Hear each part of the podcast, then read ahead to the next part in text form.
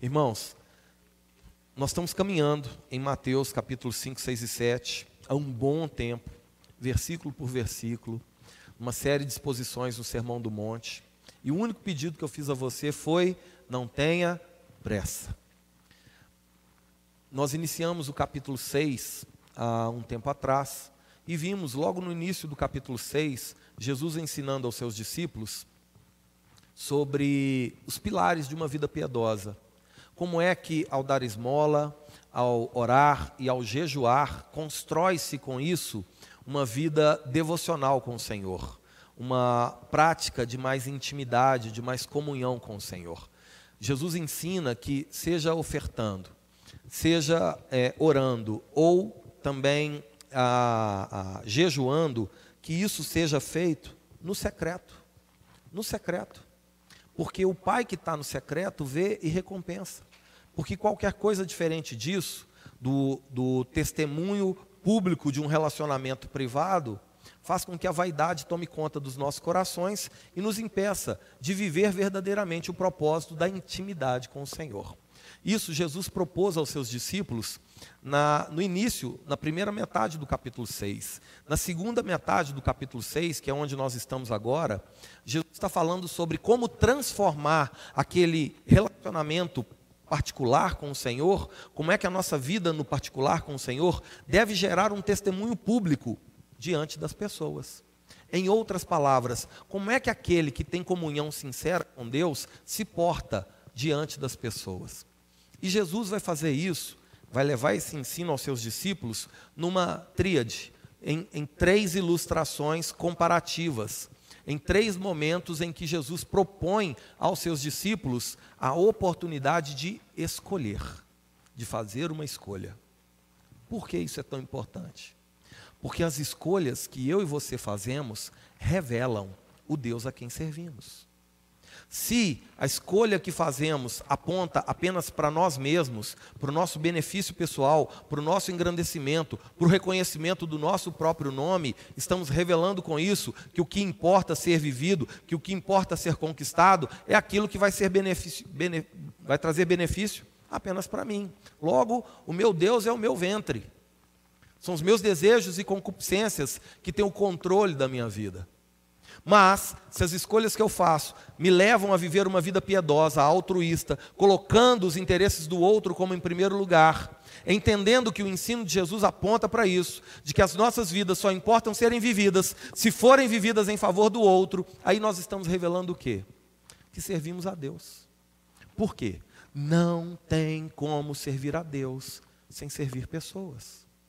Então, se a vida caminha num sentido mais egoísta é o ego, é o eu que está no controle. E aí, nessas três ilustrações que Jesus faz, na segunda metade do capítulo de número 6, ele vai propor aos seus discípulos parâmetros para que eles possam escolher. Após ter falado sobre uma vida piedosa e íntima diante do Senhor, como é que essa intimidade com Deus se reflete na vida pública? Como é que os discípulos de Jesus se portam publicamente? Frente a algumas situações. E aí Jesus vai tratar com seus discípulos, principalmente com relação ao dinheiro. E por que Jesus foca nessa questão, irmãos?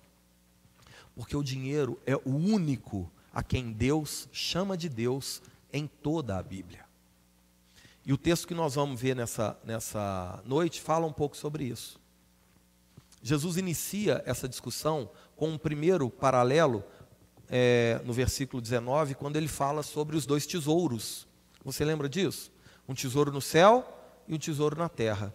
E no final, no versículo de número, de número 21, aqui de Mateus capítulo 6, Jesus faz um alerta muito importante aos seus discípulos: Onde estiver o seu tesouro, aí estará também o seu coração. Por quê? Porque não são os tesouros que vão seguir o nosso coração, é o nosso coração que segue aquilo que julgamos ser precioso, é o nosso coração que acompanha aquilo que para nós tem valor, é o nosso coração que segue aquilo que chamamos de tesouro. Por isso, se o nosso tesouro estiver na terra, é aqui que o nosso coração vai permanecer, e isso é seríssimo. Mas, se o nosso coração estiver no céu, nas coisas do céu, nas coisas com Deus, nas coisas eternas, irmão, é para lá que vamos caminhar. Logo depois disso, Jesus fala acerca das luz, da luz e das trevas. Questões antagônicas, parâmetros para escolhas. Para que os discípulos de Jesus possam, ao ter um com a verdade, viver a verdade.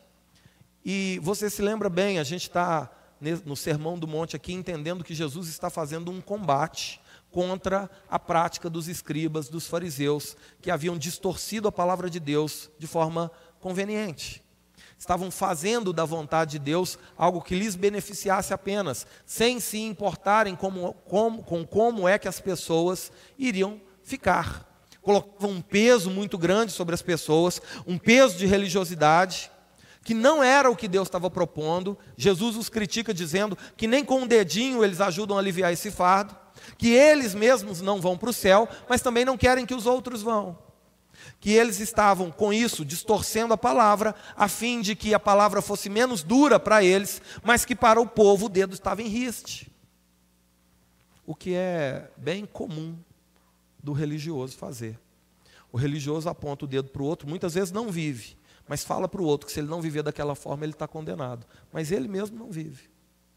Jesus está combatendo isso no Sermão do Monte. E aqui, quando ele fala sobre luz e trevas, no final dessa, dessa sessão, desse, desse exemplo, ele faz um outro grande alerta, um segundo grande alerta. Ele diz assim, verso de número 23, final do verso 23, Mateus 6, 23. Portanto, caso a luz que em ti há sejam trevas, que grandes trevas serão, que densas trevas serão, que terríveis trevas serão. Jesus está fazendo uma crítica direta aos religiosos, que se diziam caminhar na verdade, mas na realidade estavam em trevas. Se o caminho que você diz ser o caminho certo é um caminho que não te leva em direção a Deus, que não é a verdade de Deus que passa pelo Cristo, se não é o caminho que é o próprio Cristo, não vai chegar na vida de Deus. Por isso, se a luz que você diz que há em você não for luz, mas for trevas, que terríveis trevas serão, porque é o engano. E aí, para completar essa tríade de, de escolhas que Jesus está propondo aos seus discípulos, dois tesouros, luz e trevas, agora ele vai falar sobre dois senhores, que inclusive é o título da mensagem para nós nessa noite. É, e para isso eu gostaria que você fosse comigo para o verso número 24. Hoje nós vamos, com a graça do Senhor, com a permissão do Senhor, ficar aqui, só no verso de número 24. Mateus capítulo 6, verso de número 24. Glória a Deus. Abre a sua Bíblia aí, meu irmão, e não fecha ela, apesar de ser um versinho apenas.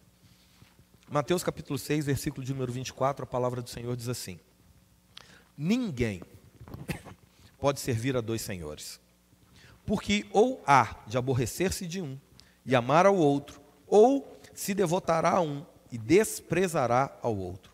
Não podeis servir a Deus e às riquezas. Até aqui. Fecha seus olhos mais uma vez, curva sua cabeça, vamos orar. Senhor, esta é a tua palavra, que nessa noite aprove o Senhor colocá-la diante de nós.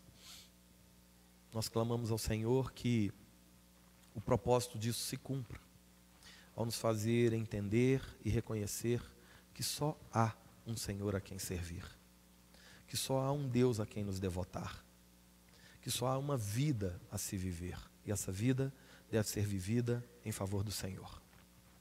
Ajuda-nos, Pai, nessa noite, ilumina o nosso coração, a fim de compreendermos o teu querer, em nome de Jesus.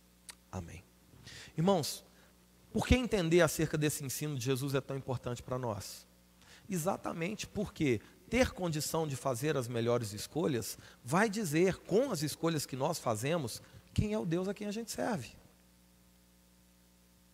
Ao longo dessa exposição, eu vou tomar a liberdade de fazer algumas perguntas para você. São perguntas que você não precisa responder assim, publicamente. Mas o meu pedido é que você as considere. Considere com sinceridade. Se faça essas perguntas. Porque se o propósito para nós essa noite, ao termos o um encontro com a palavra, é sermos moldados ao que a palavra propõe, e se, que, e, e se para que isso aconteça, for necessário que algo seja desconstruído em nós, essa é a vontade do Senhor nessa noite. E foi inclusive para isso que o Senhor nos trouxe aqui. O Senhor não nos trouxe aqui para nos entreter. O Senhor não nos trouxe aqui para a gente passar duas horas assim agradáveis na companhia uns dos outros, por mais que isso seja uma verdade. Não foi para ouvir uma boa música ou uma palestra apenas. Foi para termos um encontro com a verdade que liberta. E eu não tenho a pretensão de ser eu o expositor dessa verdade. Então, o meu único compromisso é falar o que a Bíblia diz. A minha opinião não conta. A minha opinião não vale. Só aquilo que tem peso eterno, valor eterno, pode nos mudar eternamente. Amém? Por isso, entender isso é muito importante para que tenhamos condição de fazer escolhas que de fato revelem quem é o nosso Senhor.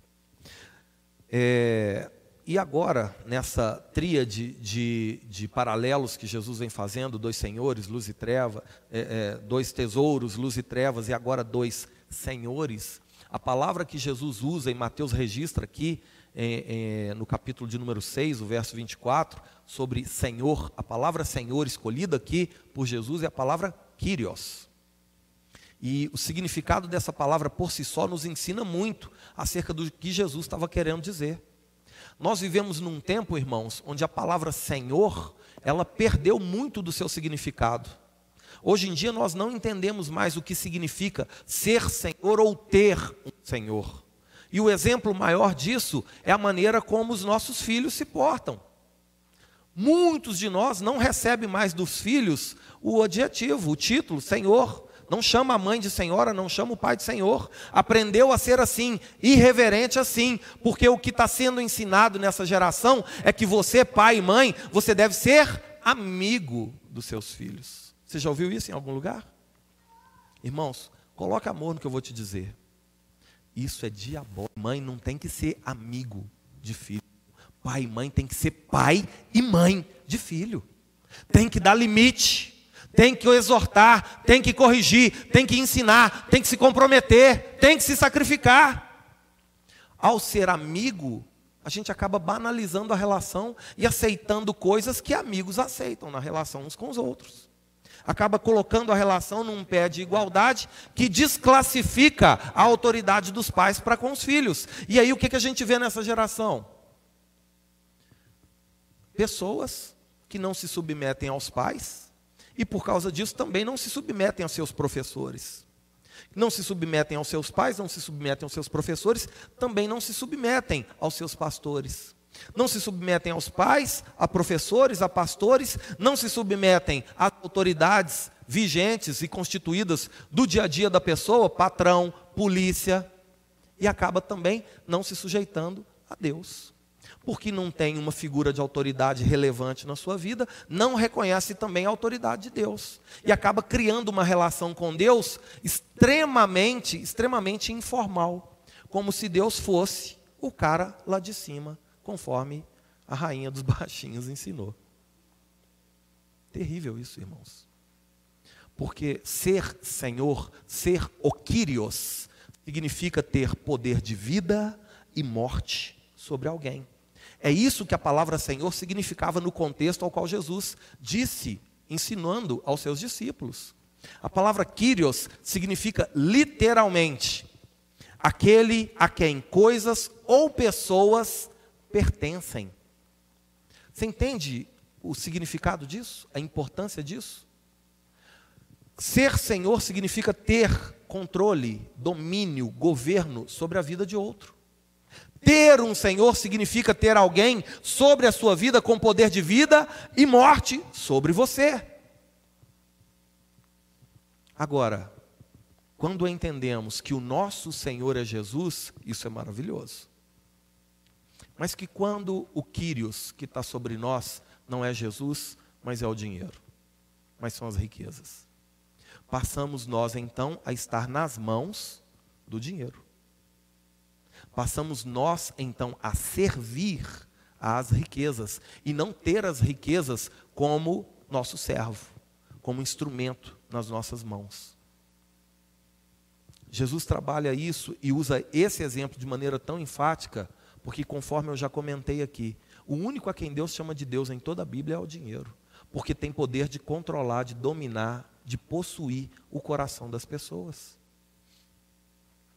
Jesus vem falando sobre isso desde o início do versículo 19. Tem dois tesouros, tem no céu e tem na terra. Os da terra, a traça corrói, o ladrão escava e rouba. O do céu, não.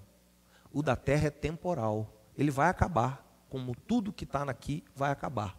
Mas o do céu é eterno, porque tudo que está no céu é eterno. No céu não tem corrosão, no céu não entra ladrão. Então, se você tiver de elencar um tesouro, elenque um tesouro no céu, escolha um tesouro no céu, porque lá no céu seu coração vai seguir. E aí, eternamente você vai estar no céu. Com relação a luz e trevas, cuidado, porque o brilho dessa vida tem ofuscado o brilho da eternidade.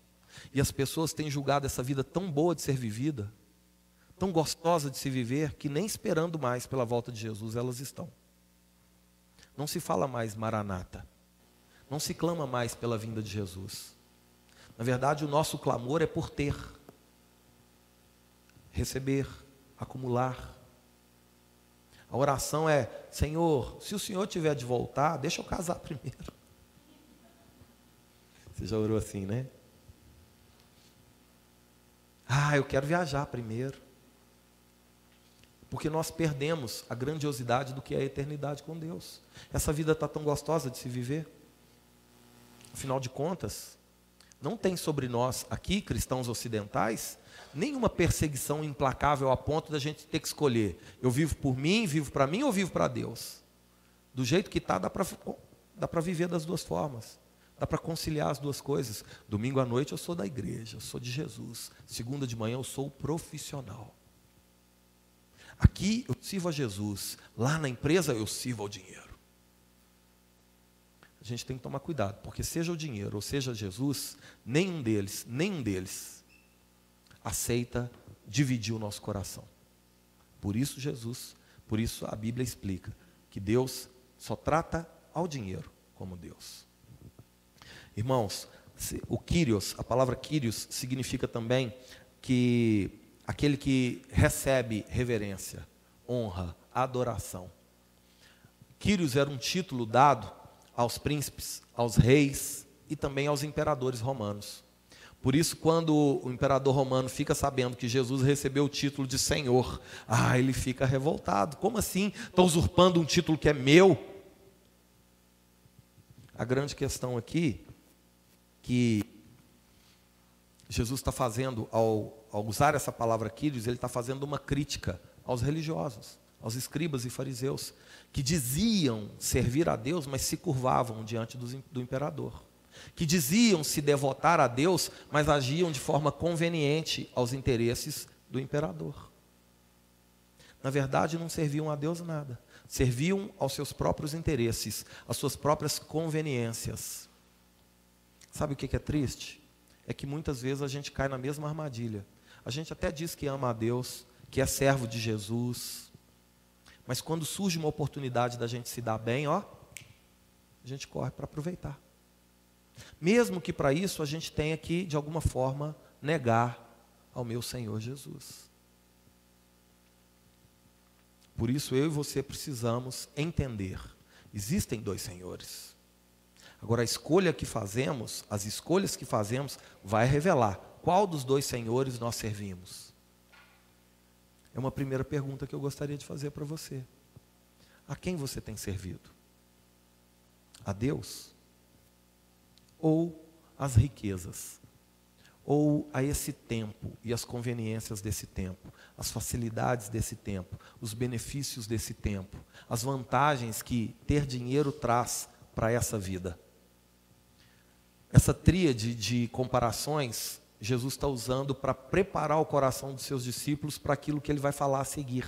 Se Deus nos permitir, a gente vai ver na semana que vem, que é sobre ansiedade. Os discípulos aqui, Jesus está, Mateus está registrando aqui que eles estão pressupondo que vão seguir a Jesus. Então, ao seguir a Jesus, eles largaram tudo para seguir a Jesus. E aí no coração deles surgiu um medo. E agora? Que eu deixei tudo para seguir a Jesus. O que, que eu vou vestir? O que, que eu vou comer? O que, que eu vou beber? A ansiedade começou a tomar conta do coração deles. Porque a ansiedade é exatamente achar que é você o responsável pela sua vida. E todas as vezes, não se engane, que você acredita nisso, você fica ansioso. Porque você sabe o quão pequeno você é, o quão falível você é. Somente quando acreditamos, confiamos e descansamos na soberania de Deus é que conseguimos vencer a ansiedade, irmãos. Mas isso é assunto para a semana que vem, se o Senhor permitir. Para hoje, o que, a, que tem, a quem temos nos devotado? Só, a palavra Quírios era aquela palavra destinada aos imperadores. E Jesus está criticando os religiosos, os líderes religiosos da época, que agiam de forma conveniente. Se diziam servos de Deus, se diziam de Deus, mas na verdade serviam aos próprios interesses. Quando o imperador queria aquilo, era aquilo que era feito. Quando o imperador não queria aquilo, mesmo que fosse a vontade de Deus, a vontade do imperador é que era cumprida. E aí Jesus está fazendo uma crítica dura aqui.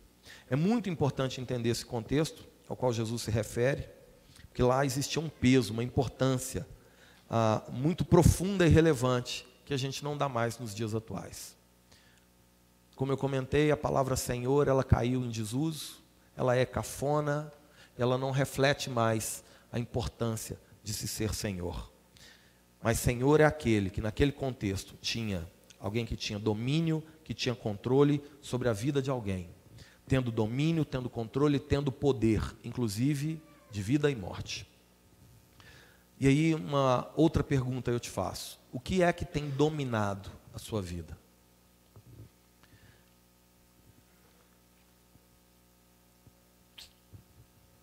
Saber responder essa pergunta vai saber, vai nos ajudar a identificar a quem servimos. O que é que te motiva a cada manhã? Por que, que você levanta da cama e vai trabalhar cada manhã? O que que te leva a fazer isso? Todos muito cedo, dormir muito tarde. Será que é apenas o salário que você vai receber? Será que é apenas o reconhecimento que você vai ter? Será que as nossas vidas elas devem ser vividas apenas em função disso? E será que por causa disso nós não estamos nos esquecendo do que verdadeiramente importa? De que é uma eternidade proposta a nós?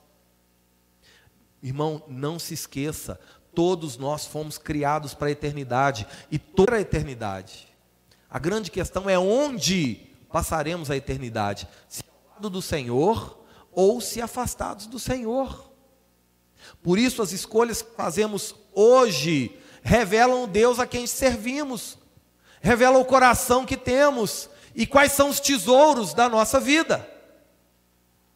Se eles são meramente naturais, aqui finda a esperança da eternidade. Aqui termina todo o propósito. Se o propósito que temos para viver é apenas para cá e termina aqui, é medíocre, é muito pequeno, é muito menor do que aquilo que Deus nos criou para viver. Se você não acreditar que existe uma eternidade com Deus proposta a mim e a você, o fundamento da nossa vida cristã cai por terra. A gente se torna medíocre. A gente se torna pior do que o incrédulo, que já vive por si só e para si só apenas.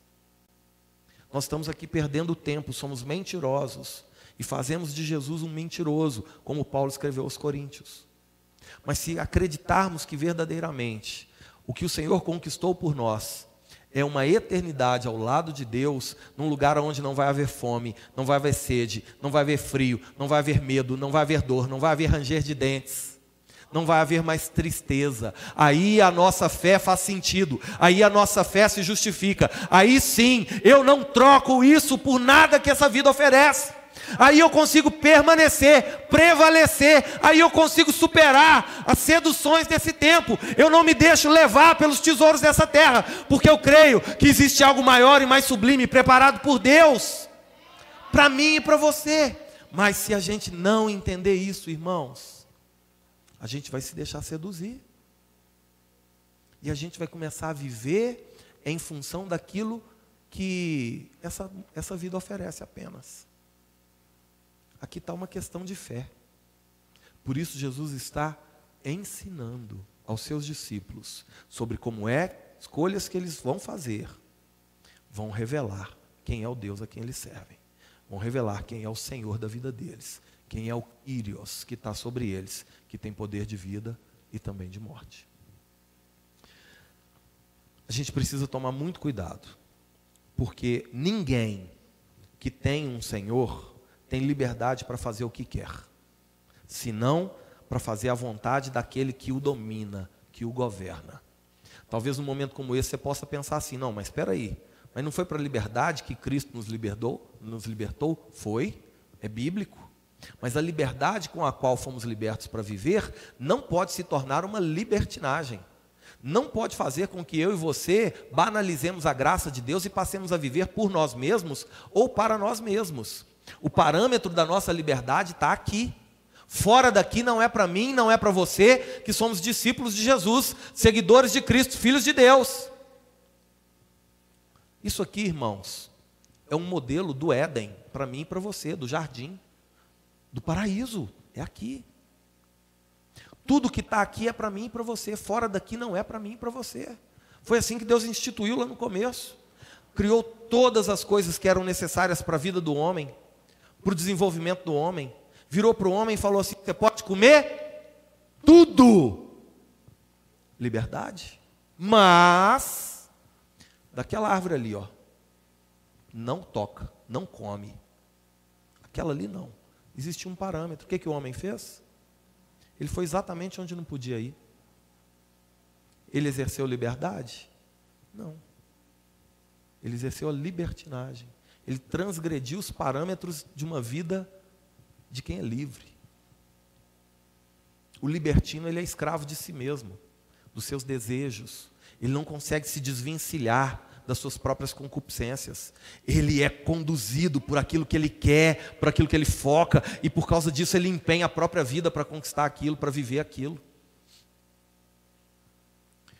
Jesus nos liberta, irmãos, para viver a vontade de Deus, e não mais para viver as concupiscências da carne.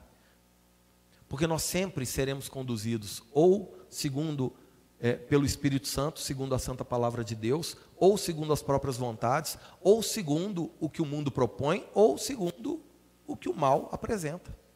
Mas a gente sempre vai ser direcionado de alguma forma. As escolhas que fazemos revelam aonde é que o nosso coração já está, a quem é que nós estamos servindo. Então toma cuidado. Ninguém que tem um Senhor sobre si tem liberdade para fazer o que quer, senão a vontade daquele que o domina, que o governa. E novamente eu pergunto: quem é o seu Senhor? Será que é o orgulho que te domina, que te governa? A soberba, o sentimento de superioridade? Ou será que é o contrário? Será que é a timidez, a vergonha, o sentimento de inferioridade? Sabe que tanto um quanto o outro desagrada a Deus. Tanto um quanto o outro fala de egoísmo. Você sabia disso? Aquele que é que tem o sentimento de superioridade, ele está pensando nele mesmo. Mas aquele que carrega o sentimento de inferioridade, ele também está pensando é nele mesmo. Agora, deixa eu só fazer uma explicação aqui, para você não sair daqui arrasado essa noite. Às vezes entre nós tem alguém aqui que é tímido. E os tímidos não herdarão o reino dos céus, não é verdade? Só que não é o fato de ter vergonha, tá, irmão? Não é o fato de ser tímido que te rouba o céu. É o fato de você, por causa da timidez, deixar de fazer o que Deus quer. Justificando com a timidez, você não obedecer ao Senhor. Ah, então a salvação é pelas obras. Não. Mas uma vez cheios de fé, as nossas obras revelam a fé que temos. Amém? Ou será que o que te domina é o amor ao mundo?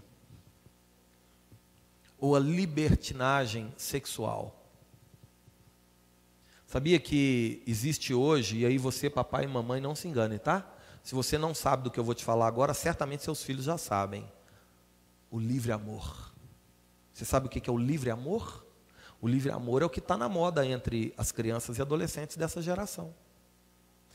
Você até pode fazer um compromisso com alguém, estabelecer uma aliança com alguém, mas você é livre para amar qualquer pessoa, em qualquer momento, em qualquer ocasião. O livre amor fala que você pode ter um compromisso com uma e se relacionar com outros, que não tem nada a ver, é o amor. Você viu isso há pouquíssimo tempo atrás, quando numa cerimônia do cinema lá no, no norte-americano, um ator famoso, riquíssimo, bem-sucedido, levantou e deu um tapa no rosto do outro, porque esse outro estava fazendo uma piada contra a sua mulher. Não foi? O que talvez você não saiba é que há pouco tempo atrás, há poucos anos atrás, esse mesmo ator pegou a sua esposa em flagrante adultério.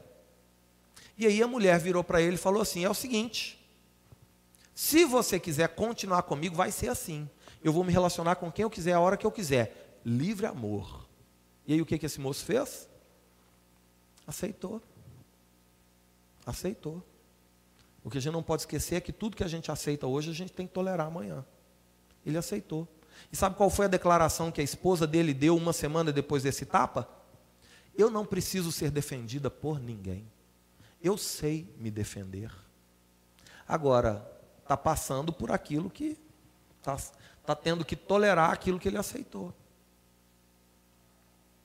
Então, irmãos, todas essas coisas são terríveis. O amor ao mundo, fama, sucesso, reconhecimento, todas essas coisas são terríveis. E todas essas coisas ferem a nossa comunhão com Deus. Mas nem uma dessas coisas receberam de Deus o título de Senhor.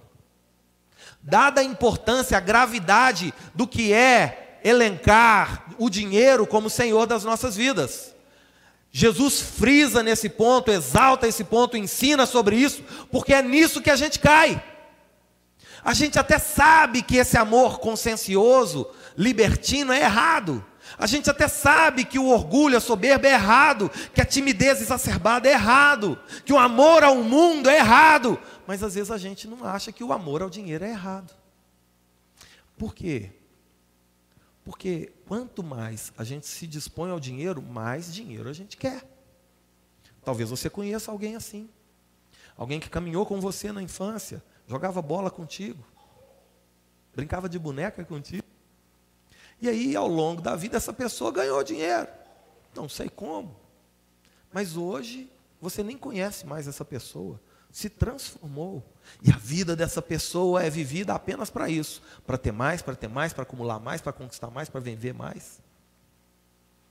A gente tem que entender, tem que tomar cuidado. Por causa do amor ao dinheiro, irmãos, muitas pessoas trocam princípios e valores.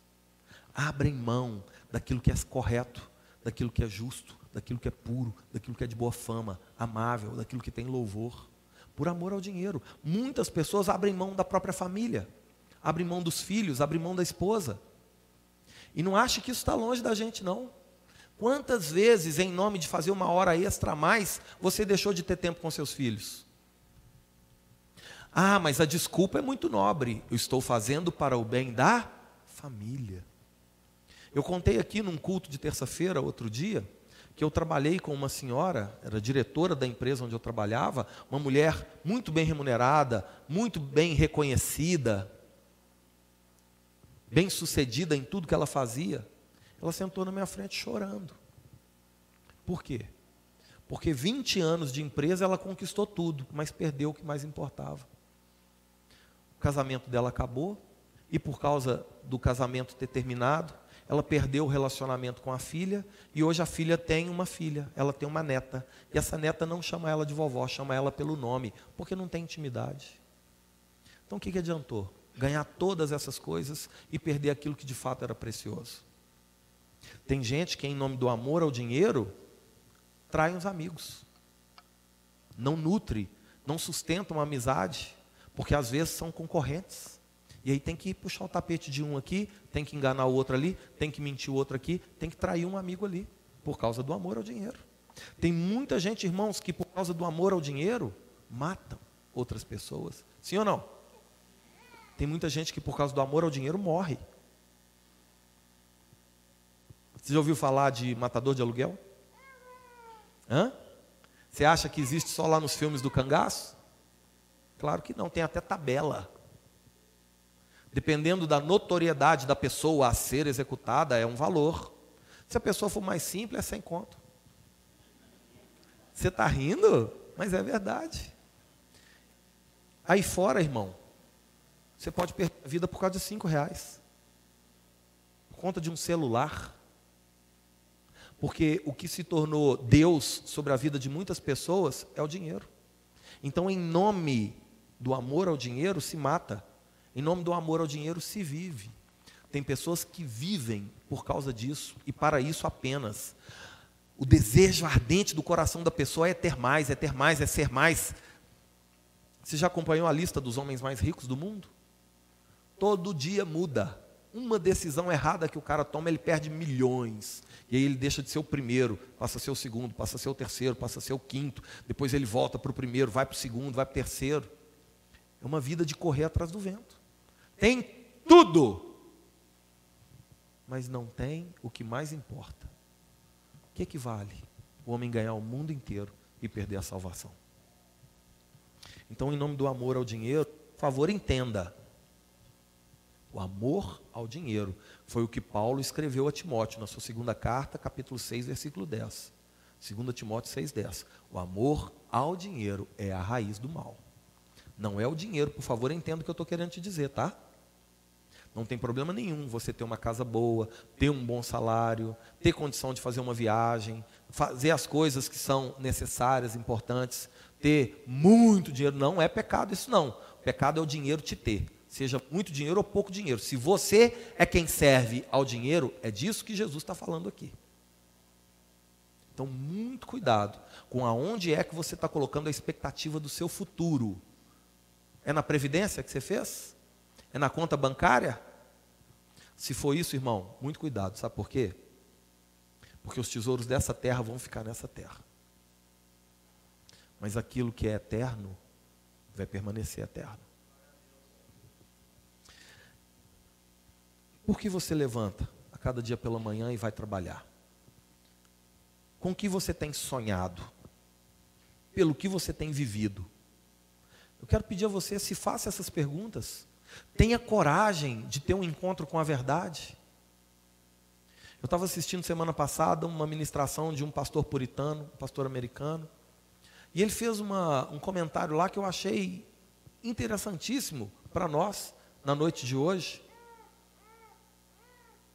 Se você, olha para você, se você tiver um encontro de frente com uma carreta de 10 toneladas, como é que você vai sair desse encontro? Será que você vai sair do mesmo jeito? Será que você vai permanecer o mesmo? Não é Jesus maior e mais poderoso do que uma carreta dessa? Por que o nosso encontro com Jesus então não tem mudado a nossa vida? Impactado de fato a nossa existência? Talvez porque estejamos evitando esse encontro com Jesus e nos dedicando a um outro Senhor a viver e talvez até a morrer por esse outro Senhor. A gente precisa se fazer essas perguntas e ter coragem de ter um encontro com essa resposta, porque é essa resposta que vai nos ajudar a saber fazer as melhores escolhas. Amém? Irmãos, o sistema desse mundo tem nos bombardeado com seus valores, com seus princípios, mas são todos eles caídos, são todos eles falidos, e isso tem brilhado como tesouro aos olhos de muita gente. E quanto mais vivemos em função das riquezas, mais dependentes das riquezas nos tornamos. Acabamos por nos tornar escravos de todas elas. Escravos nós somos, seja do amor a Deus ou seja do amor às riquezas. Paulo se apresenta assim: eu, Paulo, apóstolo de Cristo, escravo. Só que a nossa servidão a Deus é como daquele servo, daquele escravo da orelha furada. Nós o fazemos por amor, por escolha. E não por uma imposição. O dinheiro faz isso. Aquele que se torna escravo do dinheiro vive e morre pelo dinheiro. Por isso Jesus faz um importante alerta aos seus discípulos. Verso número 24, Mateus capítulo 6, ele diz assim: Ninguém pode servir a dois senhores. Você lembra o que, é que significa ninguém? Isso. Ninguém é todo mundo. Quando Mateus está usando aqui essa palavrinha ninguém, significa que ninguém está de fora. Não se engane de achar que você pode conciliar a sua vida amando a Deus e amando as riquezas dessa vida. Ou você vai, como a Bíblia diz, aborrecer-se de um e amar ao outro, ou você vai se devotar a um e vai desprezar o outro. Aborrecer significa odiar, detestar, perseguir com ódio e ser perseguido também por isso. Amar significa respeitar, receber com alegria. Devotar significa se unir, prestar cuidadosa atenção, adorar. Desprezar significa menosprezar, desdenhar, não considerar. Quando você escolhe um Senhor em detrimento ao outro, é isso que você está fazendo. Quando escolhe servir as riquezas, é isso que você está fazendo. Com o sacrifício de Jesus por você. Desprezando, menosprezando, não considerando, não valorizando. E aí você está cultuando, honrando aquilo que não merece honra, que não merece adoração, que não é digno de receber nada disso. São escolhas. E as escolhas que nós fazemos revelam Deus a quem servimos. Para a gente concluir, Jesus explica sobre isso em Lucas capítulo 12, versículo 15, quando ele começa a dizer que os homens, eles estavam trocando a sua confiança em Deus pela confiança nas riquezas. Por isso, o dinheiro tem poder de se tornar a Deus na vida de muita gente. Agora, você sabe que eu trabalho contra a mistificação do evangelho, né, irmãos?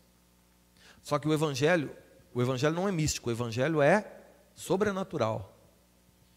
Mas a palavrinha que Jesus usa aqui para falar riquezas, que não é possível servir a Deus e as riquezas, no final do verso 24, a palavra riquezas é a palavra mamon.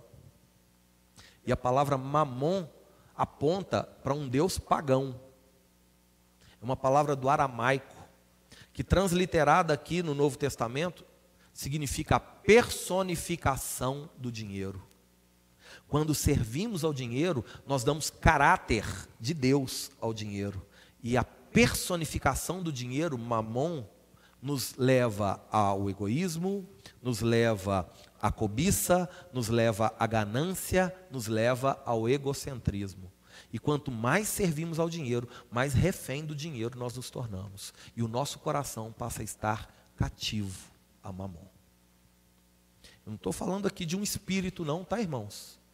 Estou falando aqui de um coração que não se dispôs ao Espírito Santo de Deus, se apegou às conveniências e transformou o dinheiro no seu Deus e passa a servir ao dinheiro, viver em função do dinheiro. Até desfruta do que o dinheiro traz, mas não consegue se desvencilhar do dinheiro. Tudo aquilo, tudo aquilo que eu consigo dar, aquilo é meu. Tudo aquilo que eu não consigo dar, eu é que sou daquilo. Se pergunte, como é que está a sua vida com relação às riquezas? Como é que está a sua vida com relação a Jesus? Porque se Deus for o seu Senhor, Ele deverá ter o primeiro lugar na sua vida. Na semana que vem nós vamos ver Jesus ensinando sobre isso. Buscai, pois, em primeiro lugar o reino de Deus e a sua justiça. Sabe por quê, irmãos? Seja com Deus, ou seja com as riquezas, um ou outro, eles vão exigir exclusividade, vão exigir tempo integral. Não dá para dividir. Por isso Jesus disse: ninguém pode servir a dois senhores. Mas, se o dinheiro é que for o seu senhor, ele também vai exigir isso. Mas se Deus for o seu senhor, será a ele o seu melhor tempo, o seu melhor esforço, a sua vida. Mas, se o dinheiro for o seu senhor, também será a ele a sua vida, a sua esperança, a expectativa de um futuro melhor estará dedicada a isso. Por isso, eu quero perguntar mais uma vez: a quem nós servimos? A grande questão aqui é conforme Jesus já veio ensinando. As coisas daqui, elas vão terminar aqui. Mas as coisas de Deus são como Deus é, eternas. Por isso, irmãos, muito cuidado. As escolhas que nós fazemos revelam Deus a que servimos, revelam o Senhor que servimos. A minha oração por você é que, se necessário for, você escolha servir a Deus de todo o coração, com todo o entendimento, com toda a sua força. E que assim a esperança da sua vida esteja em Deus e não na força do seu trabalho, na capacidade da sua mente, no salário que você recebe ou na herança que virá. Que você aprenda e valorize aquilo que é eterno diante de Deus. Porque todas as outras coisas são temporais, são limitadas. Mas as coisas de Deus vão durar para sempre. Amém? Por favor, fica de pé no seu lugar.